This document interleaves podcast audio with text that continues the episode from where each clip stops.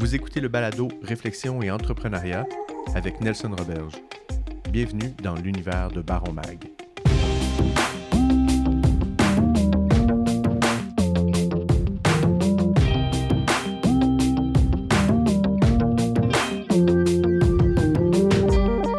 Bonjour à tous, euh, bonjour à tous. Vous écoutez le 31e épisode du balado Réflexion et entrepreneuriat. Mon nom est Nelson Roberge. Euh, le balado vise à avoir des discussions avec euh, les acteurs de changement dans l'entrepreneuriat pour, pour favoriser vos réflexions d'affaires. le balado est disponible sur Spotify, sur Apple Podcasts, sur Google Podcasts, puis plusieurs autres endroits. Donc, allez, nous suivre sur la plateforme qui vous convient le mieux. Euh, pour euh, cette entrevue qu'on a aujourd'hui, ça fait partie du cadre de notre dossier thématique d'octobre sur Baron Mag, euh, qui est l'humain au centre des initiatives. Donc, on, va s'intéresser à Resto Plateau à Montréal, qui est un organisme à but non lucratif qui est acteur de l'économie sociale en tant que restaurant. En, tant que restaurant communautaire. Et on va parler avec Audrey Mougenot, directrice générale de Resto Plateau. Allô? Bonjour. Comment vas-tu? Bah, très bien, merci. Et toi? Ah, ça va très bien, ça va très bien. Euh, euh, ça semble être une très belle entreprise que vous avez, une très belle, euh, un super organisme. J'aimerais ça que tu puisses m'en parler un peu plus. Bon, on, on, devine peut-être que par le nom Resto Plateau, c'est que vous êtes un restaurant situé sur le plateau à Montréal. Après ça, après ça, je te laisse continuer sur la Alors, en effet, on, est on existe depuis 30 ans. Euh, on, opère un restaurant communautaire, en effet, sur le plateau. Mais en fait, Resto Plateau, au-delà du nom, c'est beaucoup plus qu'un, que simplement un restaurant. Euh, on est à la fois une entreprise de l'économie sociale et un organisme communautaire. Notre mission, c'est l'inclusion, l'autonomie et l'accès à des ressources essentielles, en particulier l'alimentation. Pour faire cette mission, on a deux volets. On a la partie euh, communautaire qui est donc euh, tournée autour de la sécurité alimentaire, donc via le restaurant, mais aussi d'autres choses dont on peut euh, parler après. Et puis l'insertion sociale et professionnelle, l'insertion socio-professionnelle, qui, elle, vise à réintégrer dans la société des gens qui sont exclus du marché de l'emploi, qui n'arrivent pas à trouver un emploi par eux-mêmes. Donc voilà, deux grands volets, toujours autour de l'autonomie, l'inclusion et l'accès à des besoins essentiels. Ah, excellent. Euh, et, toi, tu es, bon, directrice générale depuis combien de temps? Euh, ça va faire bientôt trois ans. OK. Et comment. Euh, bon... comment? Trois ans sur 30, donc c'est par rapport à l'histoire de Resto Plateau, c'est pas tant que ça, oui. comment, bon, Bon, c'est pas, pas toi, euh, c'est une organisation, donc c'est pas toi qui est venu définir les besoins et, définir les, services et tout ça, mais, mais comment, qu'est-ce qui est arrivé à se dire comme voici ce qu'on veut combler parce que c'est ça qui se passe dans notre, dans notre communauté.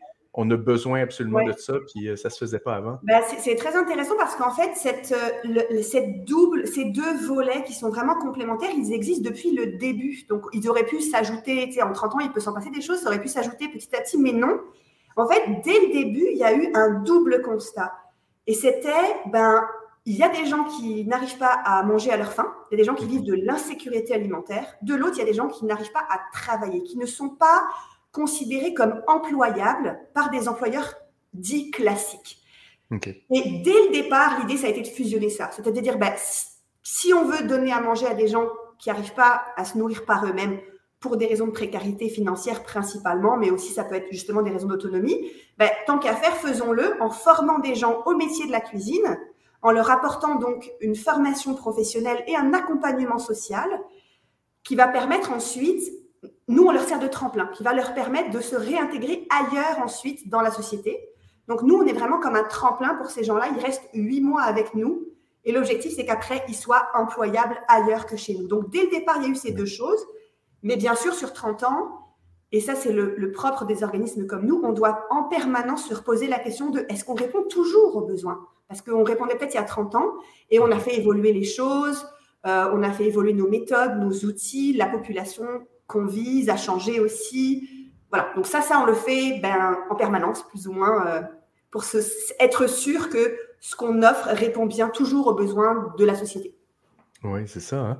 Euh, puis, euh, puis là, bon, vous, êtes bon, la mission principale, c'est surtout de justement, comme tu dis, de l'insertion, puis tout ça. Euh, vous êtes quand même un restaurant. Donc, comment vous définissez en fin de compte les menus, comment ça se passe, tout ce, côté-là de, de, des recettes ou du, menu? Comment est-ce que est-ce que est-ce que bon, on peut aller manger chez vous sans tout le temps penser qu'on fait juste supporter une cause, mais quand on dit que c'est de la, bonne bouffe? Alors, c'est vraiment, euh, oui, ça c'est vraiment des bonnes questions. Euh, donc, sur le volet communautaire, euh, donc on a le restaurant, mais on a aussi d'autres actions en sécurité alimentaire. Par exemple, on dessert les HLM pour personnes aînées du plateau Mont-Royal, par exemple. Mais si on, on, parle juste du restaurant, donc en fait, donc c'est un restaurant de type cafétéria. Donc, où on peut, qui est ouvert tous les midis du lundi au vendredi. Et donc, les gens qui produisent la nourriture, ce sont donc des gens en situation d'insertion. Ils sont encadrés par des chefs euh, qui sont formés, qui sont ce qu'on appelle l'équipe permanente, euh, qui ont fait des écoles euh, de restauration, d'hôtellerie diverses et variées. Et qui veulent donner à la communauté en partageant leur savoir. Oui, exactement. En fait, être chef à Resto Plateau, c'est un peu particulier parce que non seulement tu dois faire ce que fait n'importe quel chef, tes menus, tes commandes, euh, etc. Mais tu dois aussi avoir la passion de la formation et de, la, de communiquer ton métier à des gens qui débutent. Et aussi la patience de faire ça. Donc, c'est des, on les appelle d'ailleurs aussi des chefs formateurs chez nous. Euh, et donc, ensuite, nous, on a fait le choix au niveau du restaurant communautaire, ce qui n'est pas le, le, cas de tous les restaurants communautaires, d'être ouvert à tous.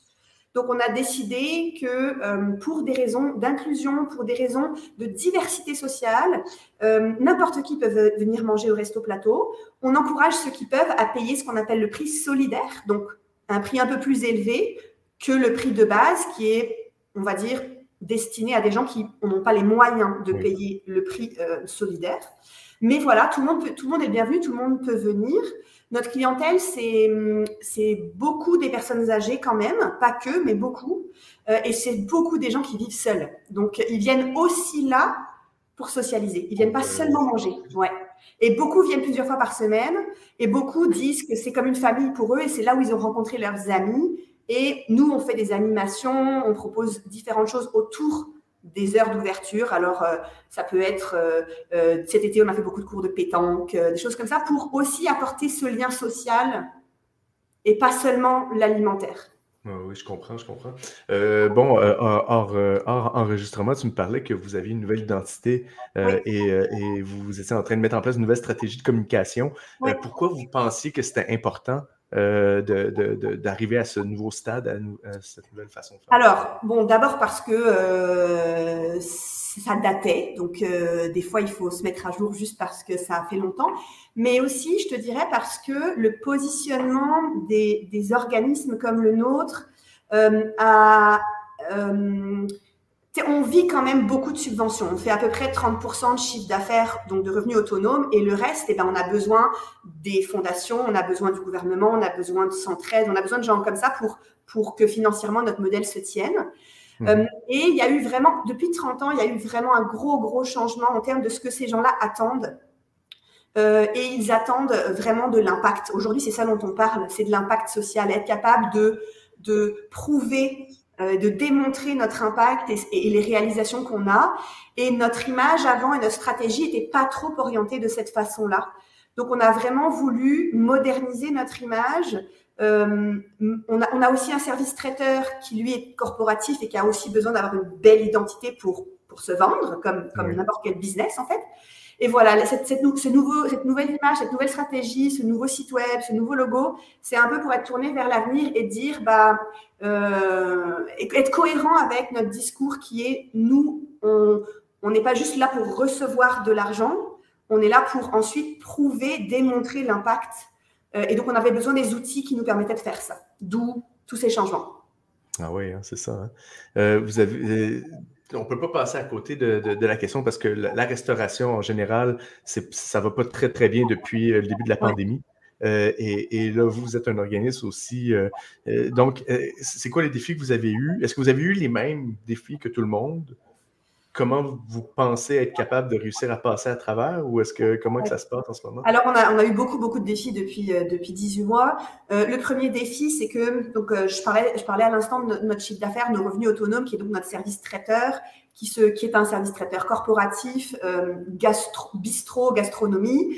Euh, et qui, qui, qui, dessert des entreprises privées, euh, je ne sais pas moi, bombardiers de ce monde, qui ont euh, un séminaire avec 25 personnes et ils ont besoin de boîte à lunch, par exemple.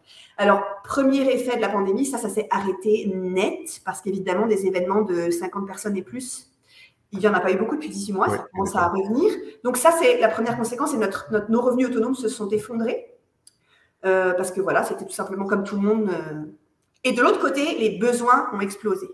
C'est-à-dire que les besoins en sécurité alimentaire euh, ont vraiment, vraiment grossi. enfin, voilà, il y a plein d'études qui le démontrent euh, à Montréal. Euh, donc, d'un côté, on s'est dit, OK, on a moins de revenus, mais il faut qu'on fasse plus, en gros, si je caricature ce qui s'est passé depuis 18 mois. Et il a aussi fallu faire différemment. Parce que le restaurant, pendant une certaine période, il a été fermé, ou il était que à emporter, ou alors, il était ouvert, mais derrière des plexiglas, on pouvait accueillir un quart du monde qu'on accueille d'habitude à cause des mesures de distanciation, etc. Donc, il a vraiment fallu réinventer. C'est comme ça que le projet HLM est né. C'est-à-dire, on s'est dit, ben, s'ils ne peuvent plus venir à nous, nous, on va aller à eux. Donc, on va aller desservir avec la nourriture directement là-bas. Euh, on n'a jamais été fermé, on est considéré comme un service essentiel, donc on n'a pas eu de fermeture à proprement parler. Euh, mais c'est sûr que voilà, il a fallu complètement tout changer. Et puis depuis quelques mois, on a un autre défi qui est le manque de main d'œuvre en restauration. Euh, qu'on n'avait pas, il y a un an. Hein. Il y a un an, personne n'avait de boulot. Maintenant, tout le monde, euh, tout le monde en a. Et donc, ce défi-là, ça se traduit comment? Ben, Ça se traduit par euh, des difficultés de recrutement au niveau du programme d'insertion. Parce que les employeurs qui, avant, n'aurait pas pris certains candidats en se disant ben, il n'y a pas d'expérience, il n'est pas formé, il n'a pas son certificat MAPAC. Ben, maintenant, ils sont tellement désespérés qu'ils prennent. Ils prennent tout le monde. Mhm. Nous, c'est, c'est, nous on, essaie de lutter contre ça parce qu'on pense que c'est du court terme. C'est-à-dire que ces gens-là, dès que le marché, dès que la situation va reprendre un peu, mhm. ça va être les premiers dehors. Parce que ce sont les moins formés. Euh, ils ont en général un certain nombre de difficultés à résoudre pour, pour, euh, pour augmenter leur employabilité. Mhm. Mais c'est vrai que euh, voilà, on lutte un peu euh, contre cette. alors, c'est par contre, quand ils sortent de chez nous, ils trouvent très facilement un boulot. Donc, on essaie de les convaincre qu'ils seront mieux après s'ils passent par nous pour avoir leur formation, tout ça, plutôt que d'y aller direct et se retrouver sur le carreau au bout de trois mois dès qu'on va arriver à janvier, il y a moins de besoins, les restos sont fermés, etc. Voilà, c'est un peu nos défis du moment. Ah, a tout, que des filles, hein, quand même. En, fait, je pense que les ressources humaines, les gens, euh, en tout cas l'emploi, puis tout ça, c'est le, combat de tout le monde euh, beaucoup, beaucoup en ce moment. Là. Euh, après, ensuite, donc là, tu me parles de votre défi que vous avez maintenant. Est-ce que vous avez quand même bon, des objectifs à plus ou moins long terme qui, Là, tu me parlais du nouveau projet HLM. Est-ce que c'est quelque chose qui va continuer? Puis ça consistait à quoi, en fin de compte? Ça, c'est un projet où est-ce que vous, livrez, vous livrez la, la nourriture chez les gens directs? On va, dans tous les HLM pour aînés du plateau. Euh, on y va une fois ou deux semaines avec une offre de plats congelés et les gens peuvent acheter sur place. Donc, ils voient qu'est-ce qu'on leur propose en fonction du menu qui varie, des plats, des soupes, des desserts et ils achètent sur le. Ce projet-là fonctionne très, très bien. Il existe depuis un an maintenant. Euh, et ta question est centrale, est-ce que ça va continuer? Alors, euh, comme beaucoup d'organismes comme le nôtre, les financements sont souvent à projet. Euh, donc pour l'instant, ce, projet, enfin cette, euh, oui c'est ça, ce projet, il a un financement qui a une date de fin.